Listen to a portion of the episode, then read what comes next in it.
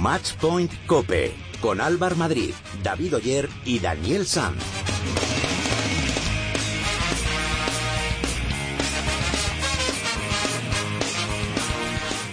Hola, ¿qué tal? ¿Cómo estáis? Bienvenidos al programa especializado en tenis y en padel de cope.es. Bienvenidos al capítulo 26 de Matchpoint Cope.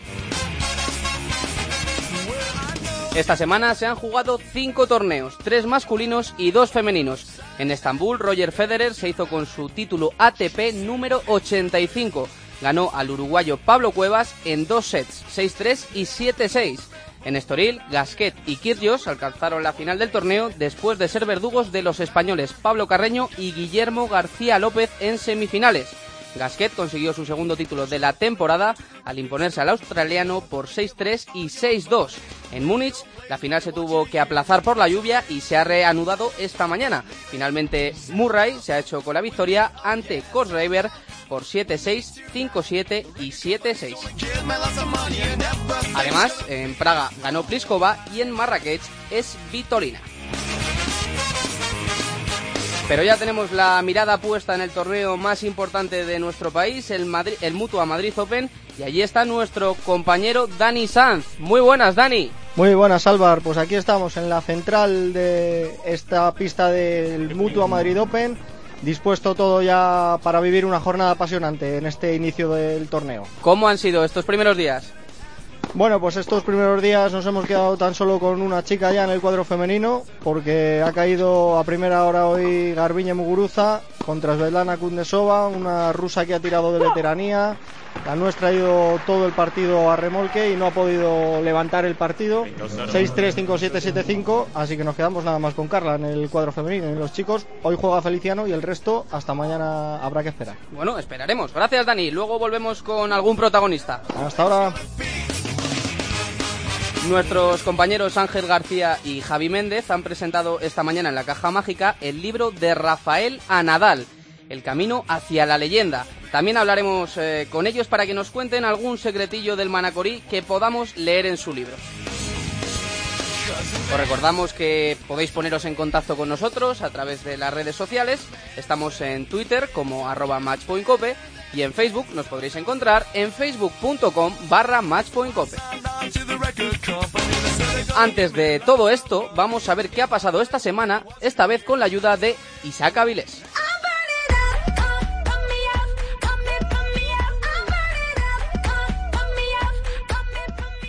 Desde este fin de semana está en marcha el torneo más importante que se juega en tierras españolas del circuito Mutua Madrid Open. Ya tenemos los primeros resultados y hay que decir que Nico Almagro no ha podido con Juan Mónaco y ha caído en primera ronda. Carla Suárez se ha metido en segunda ronda y Garbiñe Muguruza ha caído eliminada esta mañana frente a Kudnesova 6-3, 5-7 y 7-4. A partir de hoy comienza su participación el grueso de los tenistas, mientras este fin de semana ha habido torneos en Estambul, Estoril, Múnich, Praga y Marrakech. En tierras turcas, Roger Federer se ha hecho con su título número 85 después de vencer a Sebastián por 2-6, 6-2 y 7-5. En el torneo portugués, la victoria final ha sido para el francés Richard Gasquet, que ha vencido en la final a Kyrgios por 6-3 y 6-2. En dobles, la pareja española formada por Marc López y David Marrero perdieron en la final de Estoril por 6-1 y 6-4 ante el filipino Huey y el estadounidense Lipsky. En Múnich hoy se ha jugado la final, ya que ayer se tuvo que suspender por la lluvia entre Murray y Cosraver. Finalmente, el británico se ha hecho con el título al ganar al alemán. Además hay que decir que en Praga ganó Pliskova y en Marrakech es Vitolina. No hemos tenido torneo de pádel esta semana, hasta el día 16 no comienza el Challenger de Córdoba. Y en tenis de mesa, en la última jornada de la Superdivisión masculina, solo quedaba por saber qué equipo perdía categoría junto con Oroso Deporte Galego y es el de San Sebastián de los Reyes. Recordemos que el campeón es el UCAM Cartagena. Hola, soy Tomás Guas. Escucha en Matchpoint Cope la vuelta de Nadal a París.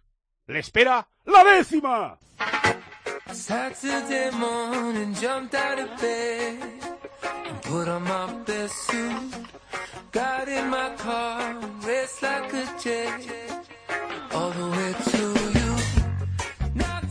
Pues nos vamos ya al Mutua Madrid Open porque Dani está en la pista central, en la Manolo Santana, ya con protagonista. Dani, ¿con quién estás?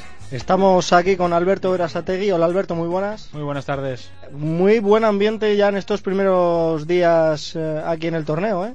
Pues sí, estamos muy contentos con la asistencia del público. Yo creo que aparte de que se lo están pasando muy bien, eh, la asistencia está siendo muy buena, muchísima gente.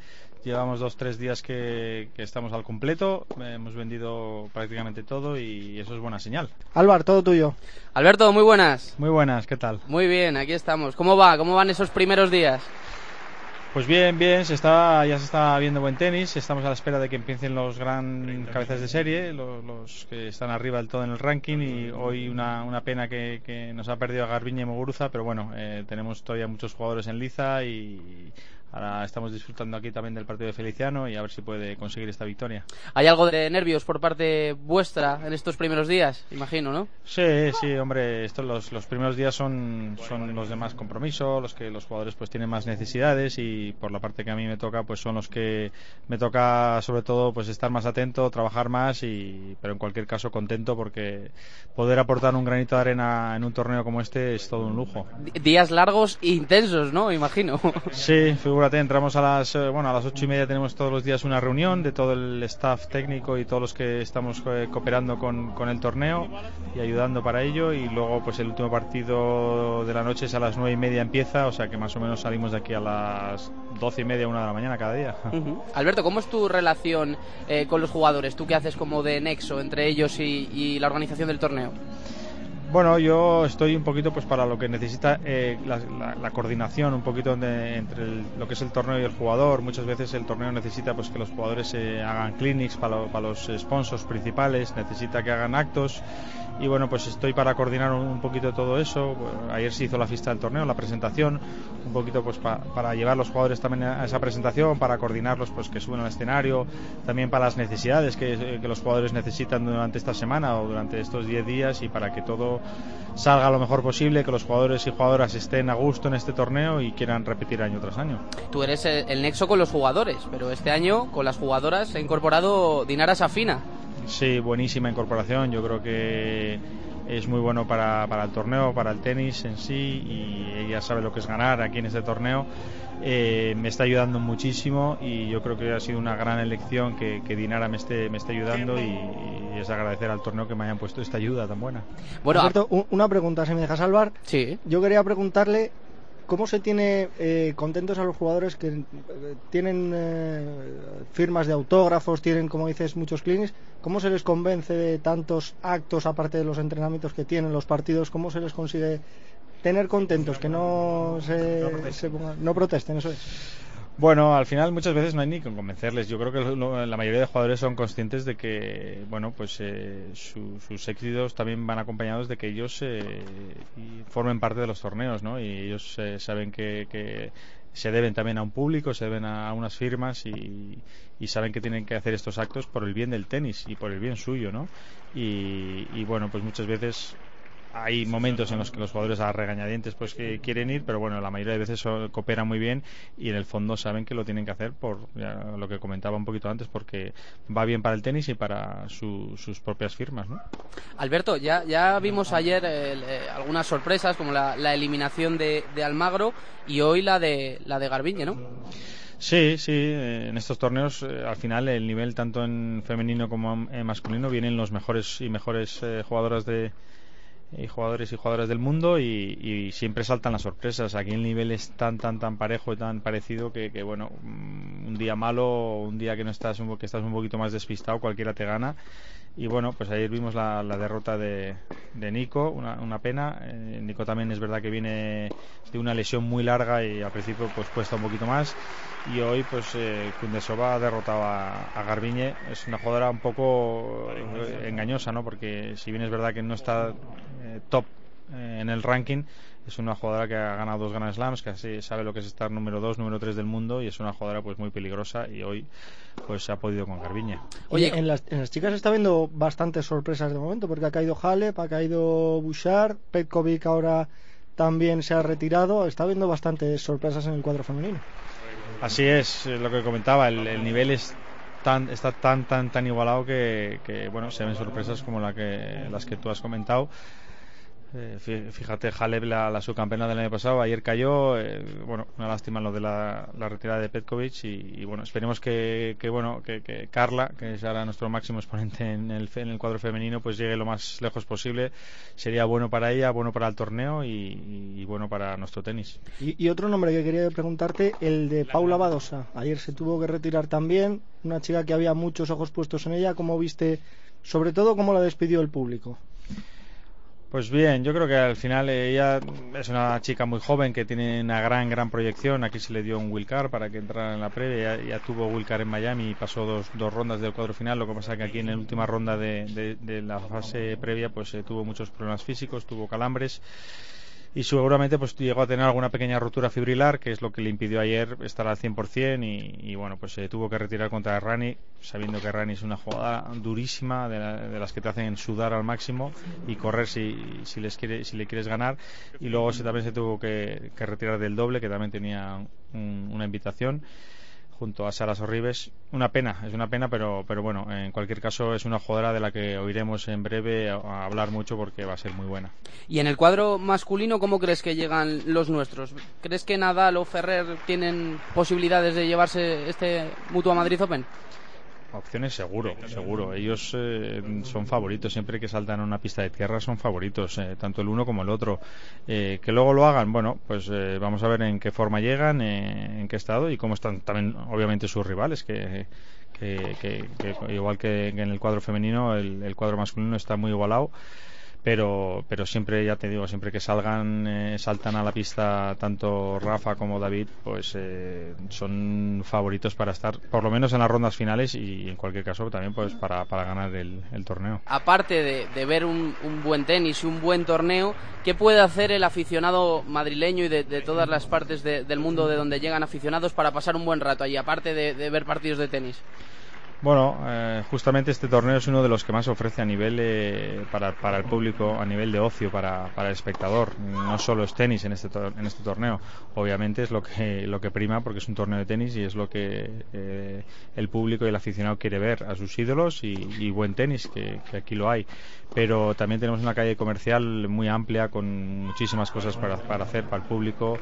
Eh, tenemos una, una zona de, de- como, de, de videojuegos, incluso tenemos una, una zona de guardería para los que vienen con los más pequeños y quieren pues eh, estar un poquito más tranquilos a la hora del partido. Eh, tenemos eh, cada, cada día hay un concierto por las tardes eh, de música en, en el Rincón de Dam. Al final hay muchas cosas para hacer, no solo tenis y, y- y, bueno, pues si quieres estar durante todo el día en, en la caja mágica y disfrutar no solo del tenis, pues se pueden hacer muchas cosas y, y así lo entendemos en el así lo entendemos en este torneo y cada año intentamos innovar. Y hemos visto una, una pista de pádel, hemos visto también, ¿no? Por si alguno se anima a, a pegar cuatro raquetazos. Efectivamente, junto pues con Dan, que es uno de los sponsors del torneo, pues eh, se monta una, una pista de pádel, ya que ellos son eh, sponsors del World Padel Tour y bueno, pues se traen eh, a, a celebrities o a gente conocida, se traen a jugadores de- del mundo del pádel y bueno, pues todo el que quiera jugar y venir con su pala de pádel también puede jugar y echar un rato ahí y pasarlo bien. Dani, ¿alguna cosa más para Alberto? No, como bien dice, había una pista de pádel aquí y puesta y yo quería preguntarte precisamente nuestro programa que, que hablamos mucho de tenis y también de pádel, eh, ¿qué importancia ves eh, en el pádel para el futuro que se junte a lo que es, digamos, su hermano mayor, el tenis, que en, en este tipo de eventos? Bueno, yo creo que las dos cosas son compatibles. Yo creo que tanto al mundo del pádel como, a nos- como al tenis eh, nos va bien que, no- que nos juntemos y yo creo que son deportes totalmente diferentes, pero eh, a la vez también muy allegados, ¿no? Eh, eh, el pádel está teniendo un éxito terrible. Es un, es un deporte en el cual eh, pues es, es obviamente un poco más fácil que el tenis y pero no hay que olvidarse de que los dos yo creo que tendríamos que ir de la mano. Así lo entendemos también este en este torneo que, que, de hecho como hemos hablado antes montamos una pista de de pádel y fíjate la, la, Federación Italiana de Tenis eh, ya es también lleva también lleva a la Federación Italiana, eh, Italiana de Pádel. O sea se han juntado a ver si conseguimos eso aquí también y, y aunque aquí van por separado pero a ver si algún día pues eh, se pueden unir y, y yo creo que las dos cosas son compatibles Alberto Verasategui, muchísimas gracias por atender la llamada de la cadena COPE y nada, que vaya fenomenal esta semana el torneo. muchísimas gracias a vosotros y esperemos que, que todo vaya bien y que los mejores estén donde toca a- a- ahí arriba en semifinales o a las finales Eso esperamos. Gracias a ti también, Dani. Seguimos aquí a ver lo que va viendo, ¿vale? Un abrazo. Hablamos ahora, hasta ahora.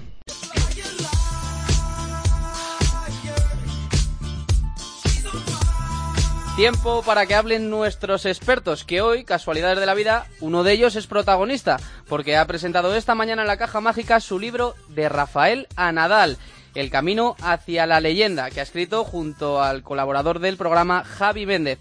Ángel García, experto en tenis de la casa. Muy buenas, Angelito. Hola, muy buenas chicos. ¿Qué tal? ¿Cómo ha ido esa presentación? Pues muy bien, la verdad que muy bien. Eh, ha sumado su parte la cadena COPE ¿Sí? porque Paco González y Tomás Guas han estado estelares. Ha sumado su parte el torneo porque Manolo Santana, el director, pues qué decir. Imagínate la presión, ¿eh? Tener a un lado a Oh.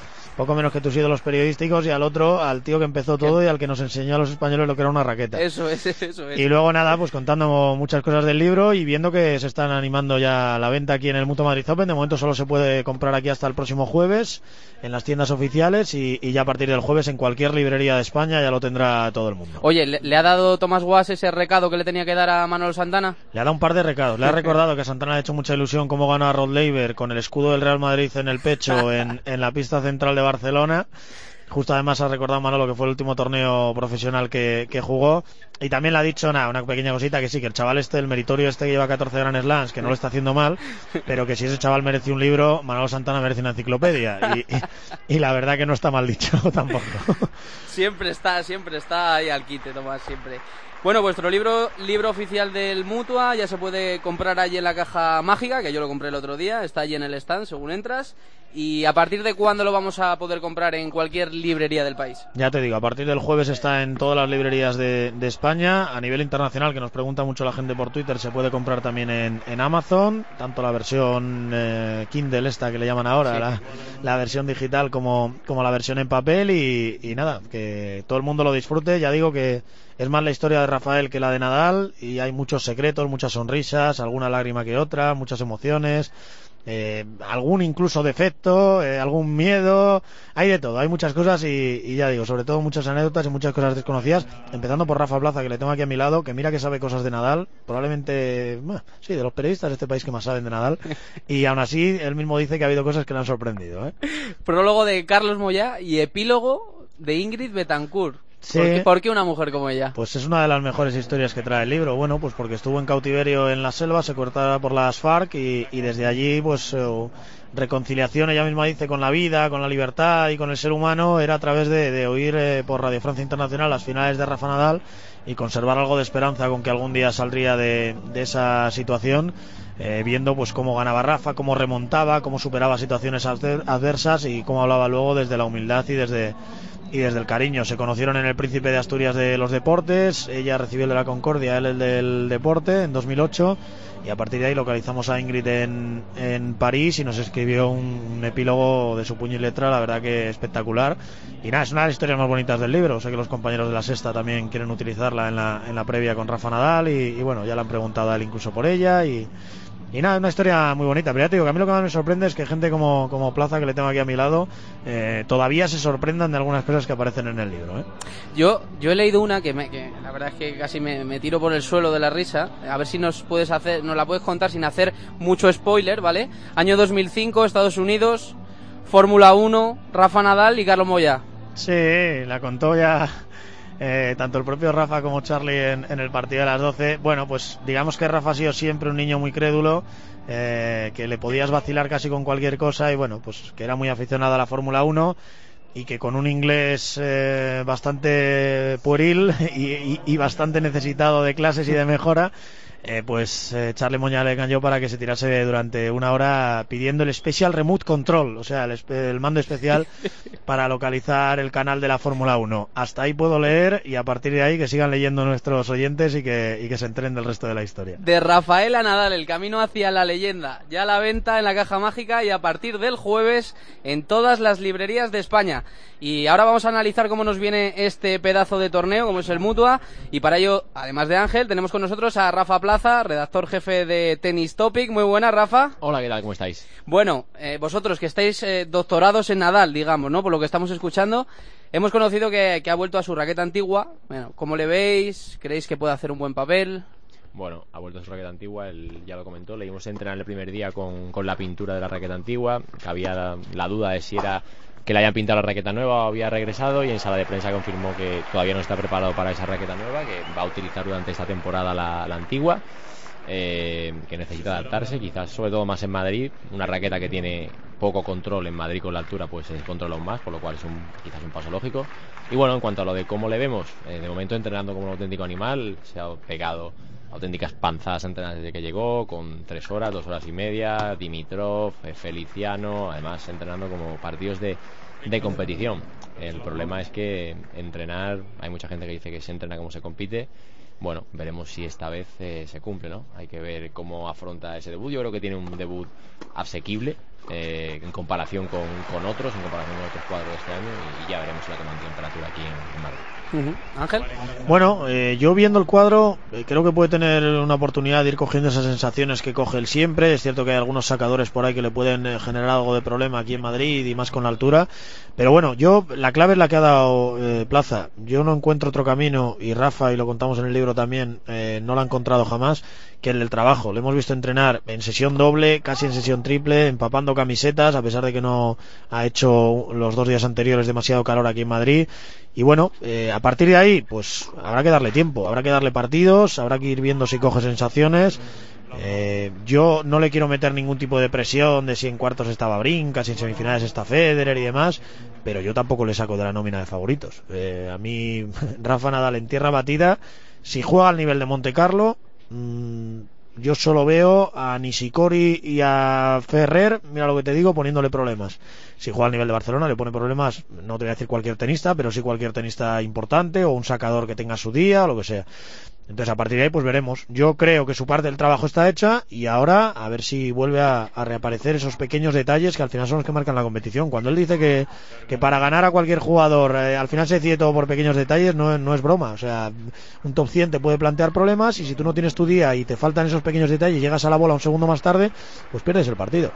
Eh, yo soy yo tengo esperanzas y Mm. yo no le saco de la nómina favoritos es más yo si me dicen mi trío favorito ya te he dicho los otros dos Nishikori y Ferrer el otro sería Rafa Nadal y no necesariamente en ese orden seguramente Rafa sería el primero Por Ferrer os quería preguntar también, porque imagino que le habréis visto por ahí entrenar, habréis hablado con él o con alguien de su, de su entorno, de su staff. ¿Cómo está el de Javier? Bien, entrenó el primer día con Paco Fogués, sorprendente Paco Fogués, que pese a que lleva bastante tiempo retirado, ya que fue el 137 del mundo, que a la gente le puede sonar a poco y no lo es, eh, mantiene el nivel, sorprendentemente. Tiene una derecha planísima una derecha planísima e incluso jugaron un tie break y, y le ganó ¿no? al propio David. Bien, yo creo que el, el Godó fue un golpe mental para, para David, en el sentido de que una vez Rafa cae en el Godó, todo el mundo habla de él como favorito y, y el propio David ha dicho en múltiples ocasiones que sería muy importante ganar el Godó para, para tenerlo en su carrera, que es un título muy, muy importante para él. Y quizás eso le, bueno, le llenó de, de presión y no supo gestionarlo demasiado bien, pero es innegable que lleva una temporada bueno, fantástica, lo dicen los números, lo dicen los títulos y tiene una buena oportunidad aquí en Madrid de, de hacerlo bien. Eh, veremos, veremos. El año pasado se fue con la espinita clavada esa semifinal, esos cuartos de final con, con Nishikori durísimos, semifinal o cuartos. Ah, no. Sí, no, cuartos porque cuartos no semifinal puede ser No, bueno, si no recuerdo si fueron cuartos fueron semifinales, pero bueno, fue un partido durísimo con, con tie una intensidad brutal. Siempre decimos que Nishikori se parece a Ferrer, que es una versión mejorada de, de David. Luego le devolvió este año la moneda después de varias veces en, en la final de Acapulco. Y como decía, pues va a debutar contra Pablo Cuevas o Albert Ramos, un debut asequible y, y a seguir avanzando, ¿no? Aprovechar esta, esta gira de tierra que tantos buenos resultados le ha dado y a prepararse para, para Romer Blanca. semifinales. Fue el acceso a la final esa, ese partido entre David Ferrer y, y Kei Nishikori. Y bueno, eh, yo estuve hablando ayer con él, eh, le vi muy tranquilo, le vi muy concentrado, eh, le gusta mucho jugar en España, tanto en Valencia como en Barcelona, como aquí en el Mutua Madrid Open. Y yo, es que lo vuelvo a decir, yo le veo entre los favoritos. Yo cuando se pisa tierra batida, la gente mete a Federer, la gente mete a Verdic, la gente mete a Murray, me parece muy bien y no voy a ser yo el que lo saque. Pero a mí, después de Nadal y Djokovic, si tengo que apuntar un nombre, apuntaré siempre el de Ferrer. Eh, mientras esté bien, ahora está bien, lleva una buena temporada, eh, se ha adaptado a las mil maravillas a, a Paco Fogues, a su nuevo entrenador y a partir de ahí, para mí, por la parte baja del cuadro, es el, ya te digo, el gran favorito, eh, aunque en esos hipotéticos cuartos de final se encontraría con Kane y Sikori, sería un partido durísimo, porque como bien dice Plaza, son un auténtico espejo entre ellos, ¿eh? o sea, lo que pasa es que Nishikori es mucho más joven, pero los dos, eh, todoterrenos, que llegan a todas las bolas, que tienen un ritmo brutal, que, que no paran quietos en ningún momento y que parece que les sobran las pilas. Bueno, eh, ayer y hoy ya primeras sorpresas de la semana. Pico, Mo- eh, Pico Mónaco se cargó a Almagro en primera ronda y hoy Garbiñe pierde contra Kundesova. Primeras dos bajas de la Armada Española, además de, de la de Badosa, que se fue lesionada ayer. Bueno, lo de, lo de Almagro, para mí sorpresa relativa. Al final no está en su mejor momento de forma y luego tuvo. destrozó la raqueta en el segundo set de, la frustración que tenía. Sí, Mónaco, pidió Mónaco- perdón luego vía Twitter y tal. Sí, la imagen que había dado. Pero bueno, la reventó. Eh, y es cierto que Mónaco, después de unos años difíciles, eh, parece que vuelve a recuperar resultados y es un buen jugador sobre tierra batida. Y lo de Garbiñe, pues sí, sorpresa si vemos el top 20, pero ayer le preguntamos en rueda de prensa que no, quizás se había estancado un poco ¿no? en este top 20. Su objetivo para este año era meterse entre las 10. Ella decía, no voy a engañar a nadie. Ya sabemos que yo soy una jugadora irregular. Kuznetsova está como una auténtica piedra de fuerte. Es increíble lo dura que está el Svetlana a esta edad y, en tierra batida. Y ha sido un partido durísimo. Un partido altibajos, un partido muy garbiñe de, de ganar, de perder, de llevar a rachas, de moverse. Y bueno, era previsible que... Previsible no, pero era posible que- que- que se llevase la derrota, ¿no? Lo tiene ahora Garbiñe complicado porque va a defender cuartos en, Roland Garros y si no logra defenderlo se va a ir bastante para atrás en el ranking. Sí, el resto de sorpresas sí que es verdad que en el cuadro femenino han ido cayendo algunas favoritas, ha caído Simona Halep, ha caído eh, Bouchard. Bueno, eh, al final es un torneo Madrid de, de las sorpresas, hay altura, hay distintas sensaciones, eh, vienes de, de los chicos, vienen de Monte Carlo, van a Roma y este es un torneo un poco distinto y, y bueno, eh, en cuanto a los españoles, yo es que con Garbiñe siempre tengo la misma pedrada. Sé que puede ganar a cualquiera, pero sé que también puede perder con cualquiera. Por lo menos ha peleado el partido hasta el tercer set, al final se ha escapado 7-5 en ese parcial definitivo. Pero bueno, nos queda Carla Suárez, a la que yo le doy candidata a todo, sobre todo si la muñeca la aguanta, que viene un poquito, un poquito tocada. Y, y bueno, los chicos todavía están pasando unos cuantos. Dani Jiménez ha metido en, en el cuadro final, viniendo de la previa. Y bueno, está por ahí Andújar, que hizo un gran torneo en Barcelona. Está Feliciano, que está eh, ahora mismo en pista. Bueno, pues eh, yo creo que, que- que tenemos muchos motivos para divertirnos y sobre todo hay que aprovechar el Mutua Madrid Open sabiendo que están aquí todos los mejores del mundo. Están absolutamente todas las chicas y en chicos falta Novak Djokovic, pero están todos los demás. O sea que es para lo que hay que disfrutar y el que no tenga su entrada que venga ya y la compre. Seguro que nos vamos a divertir mucho. Ángel, Rafa, os escuchamos durante toda la semana, tanto en sintonía de la cadena Cope como en Setball Radio. Un abrazo fuerte. Muy bien, un abrazo. Hola, soy Alex Correcha y quiero enviar un saludo muy fuerte a todos los oyentes de Matchpoint Cope. Os animo a que participéis en tenis y en el pádel, que disfrutéis.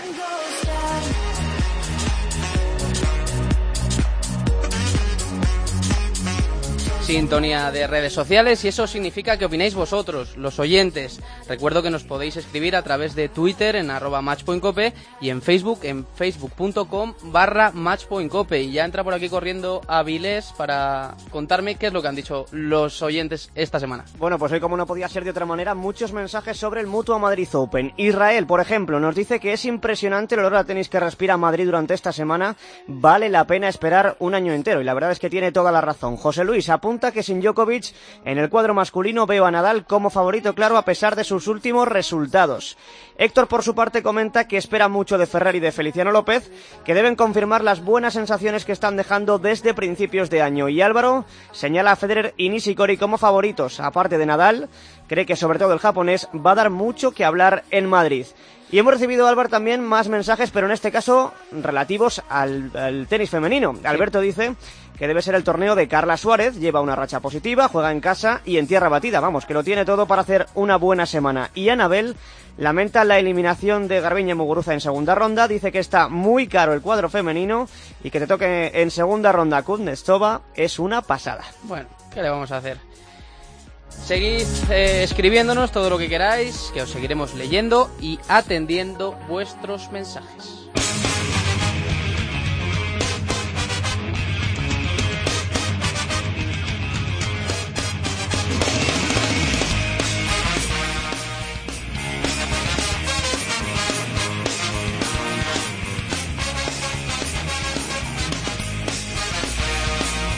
Avilés, antes de irnos, ¿qué tenemos para la próxima semana? Bueno, esta semana no tenemos ni pádel ni tenis de mesa, pero lo que sí tenemos es tenis y del bueno.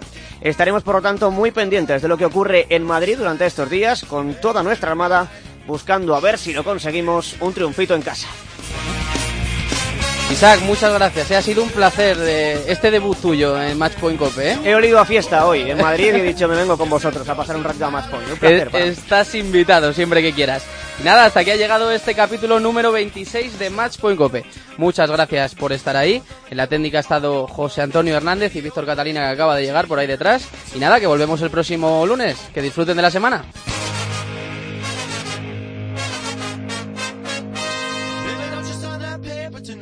Said. But I can't work in fast food all my life.